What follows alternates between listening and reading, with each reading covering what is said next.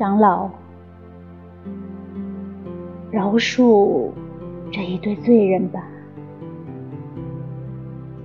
今天，春风在狂野的席卷奔腾，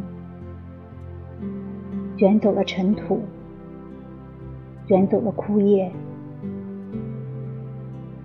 而你的教训也随着尘土和枯叶消失了，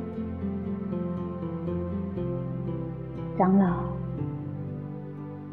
不要说人生是空虚的，因为我们已经一度与死亡互不相犯。我们俩仅仅在这几个芬芳的时辰里，就得到了永生。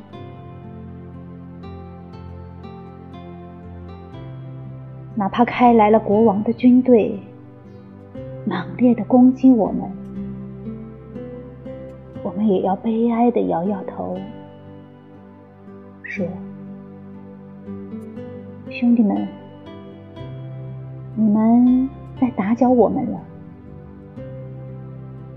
如果你们一定要玩这喧闹的游戏，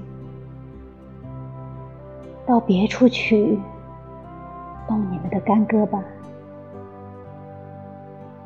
因为我们只是在稍纵即逝的片刻里得到了永生。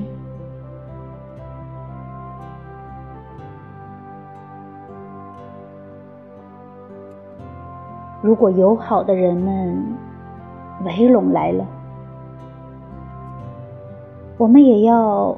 谦和的向他们鞠躬，说：“这异乎寻常的好运，对于我们是件窘迫的事。我们所居住的无穷的天空里，缺少转身的余地。”因为春天里，繁花成群的开放，蜜蜂忙碌的翅膀彼此冲撞，我们的小小的天堂，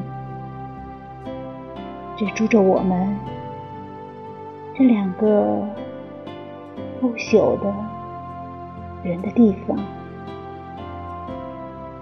是狭窄的，太可笑了。